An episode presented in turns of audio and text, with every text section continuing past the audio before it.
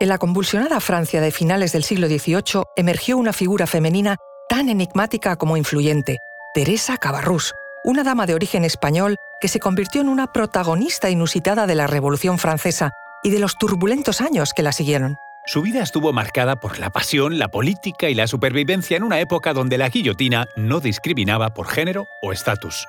Fue testigo, espectadora y protagonista de la época más agitada de la historia de Francia, desde el antiguo régimen de Luis XVI, pasando por la Revolución, la Primera República, el Imperio Napoleónico y otra revolución para entronizar al rey Luis Felipe de Orleans. Os contamos esto y mucho más a continuación.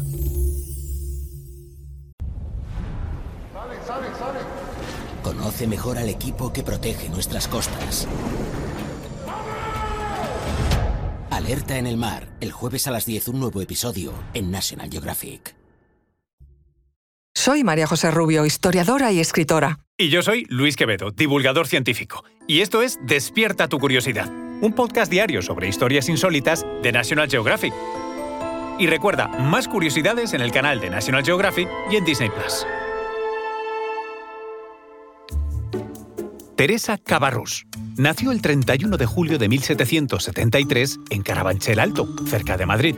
Era hija de François Cabarrús, un banquero de origen francés que se había afincado en España, y de María Antonia Galabert, la hija de un industrial textil. Su padre fue un gran personaje en la España de finales del siglo XVIII, fundador del Banco de San Carlos en 1782 y ministro de Finanzas en el reinado de José Bonaparte.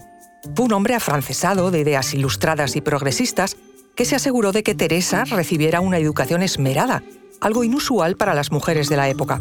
Así se sembró en Teresa una curiosidad y un anhelo de libertad que marcarían toda su vida. Su entrada en la sociedad se produjo a través de un matrimonio concertado a los 15 años con el conde de Fontenay, un aristócrata francés e hijo del presidente de la Cámara de Cuentas en Francia.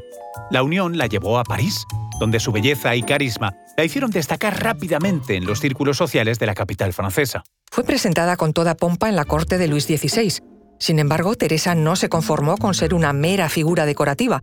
Se interesó profundamente en los asuntos políticos de su tiempo, en pleno auge de los ideales revolucionarios. Teresa entabló relaciones con grandes figuras como el general Lafayette y otros pre-revolucionarios.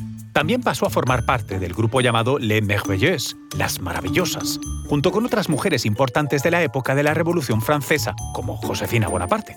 Cuando estalló la Revolución Francesa en 1789, Teresa pasó a encontrarse en el centro del huracán. Su matrimonio se desmoronó y tras divorciarse cuatro años más tarde, su marido emigró, dejándola sola con un hijo y en una posición muy precaria. Sin embargo, demostró una excelente capacidad para sobrevivir en las tumultuosas aguas de la política francesa. La guillotina, símbolo omnipresente de la época, estuvo a punto de reclamar su vida cuando fue encarcelada en la prisión de Burdeos en 1793 por, supuestamente, conspirar contra la República. Desde la prisión escribió a Jean Lambert Tallien, representante de la Convención Nacional de la República Francesa en Burdeos, un importante líder revolucionario. En la carta le pedía que le ayudase a salir de prisión. Talia, seducido, la hizo liberar y se convirtió en su amante. Su relación fue clave para su supervivencia. Se dice que Teresa influyó en Talián para que salvase la vida a otros tantos detenidos y víctimas del régimen del terror revolucionario. Incluso llegó a propiciar el derrocamiento de Robespierre, el ideólogo del terror, evento que llevó a la liberación de muchos prisioneros.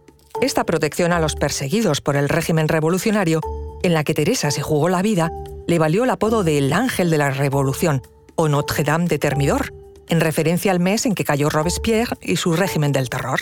Teresa se terminó casando con Talén en 1794, consolidando su posición dentro de la República y pasando con ello a ser una figura central de la vida social y política. En sus salones organizó eventos en los que se discutían las ideas que moldeaban la nueva Francia.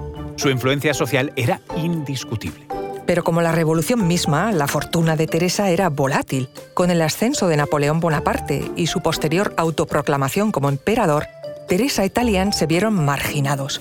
Su matrimonio se deterioró en solo un año, marcado por la infidelidad y las dificultades financieras. Se separaron, pero no se divorciaron hasta años más tarde. Teresa se encontró una vez más en situación irregular y teniendo que reinventar su vida conoció en 1798 a un rico financiero, proveedor de víveres de la Marina y la flota española, Gabriel Julián Aubard, al que convirtió en amante. De esta relación con el financiero nacieron cuatro hijos, entre 1800 y 1804. Teresa, una vez más, pudo mantenerse en la élite de la sociedad parisina. Mantenía una íntima amistad con Josefina Bonaparte, ya emperatriz de Francia.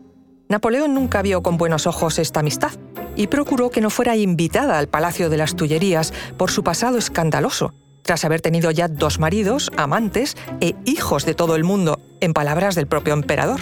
Su tercer y último matrimonio fue con el conde de Caramán, más tarde príncipe de Chimay, al que conoció en casa de la famosa Madame de Staël, con el que se casó en 1805.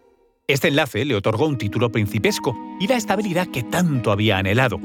En Bélgica, donde se estableció con su nuevo esposo, se dedicó a obras benéficas y a la crianza de sus hijos. Fue su relación más duradera y definitiva, 25 años de vida en común. La influencia de Teresa no se limitó al gran escenario político y las élites.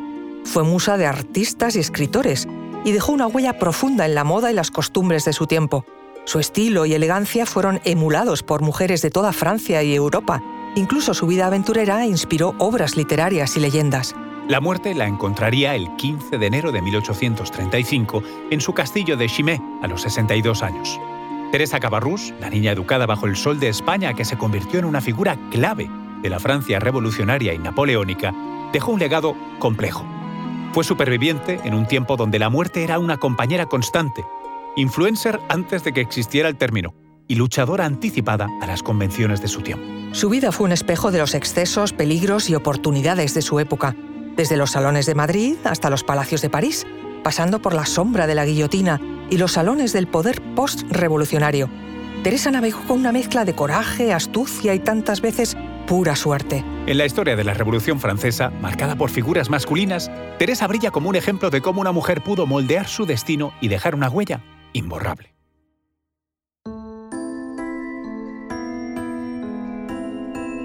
Recuerda que Despierta tu Curiosidad es un podcast diario sobre historias insólitas de National Geographic. Disfruta de más curiosidades en el canal de National Geographic y en Disney Plus. No olvides suscribirte al podcast si has disfrutado con nuestras historias.